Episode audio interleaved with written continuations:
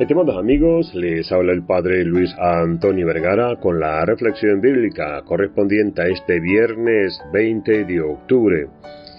El Evangelio está tomado de San Lucas, capítulo 12, del 1 al 7.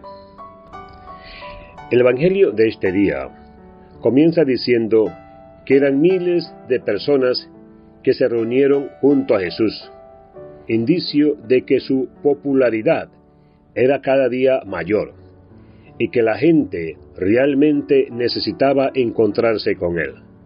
Seguramente porque eran como ovejas sin pastor y porque desde sus experiencias personales habían descubierto que tenía palabras de vida eterna.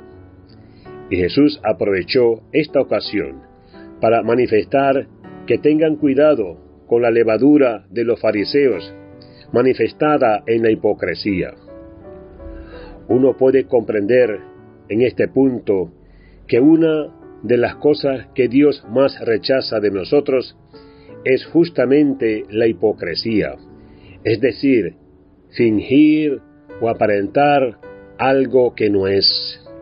Quizás uno pueda preguntarse por qué Dios no quiere esto en nosotros.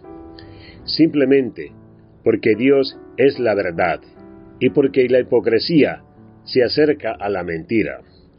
Dios ama la verdad y no acepta la mentira.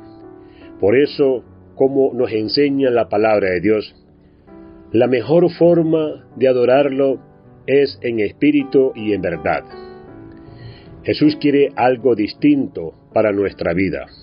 Él clama por nuestra transparencia, por nuestra coherencia de vida entre lo que hay en nuestro interior y lo que podemos manifestar delante de los hombres a través de nuestras acciones y de las cosas que podemos decir, para que ellos también puedan conocer quién es Dios, es decir, que puedan conocer qué es la verdad.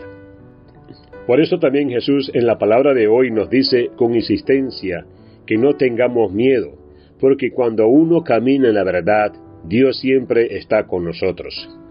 No dejemos que la hipocresía invada nuestra vida. Ella hará que perdamos nuestra esencia y nuestra pureza.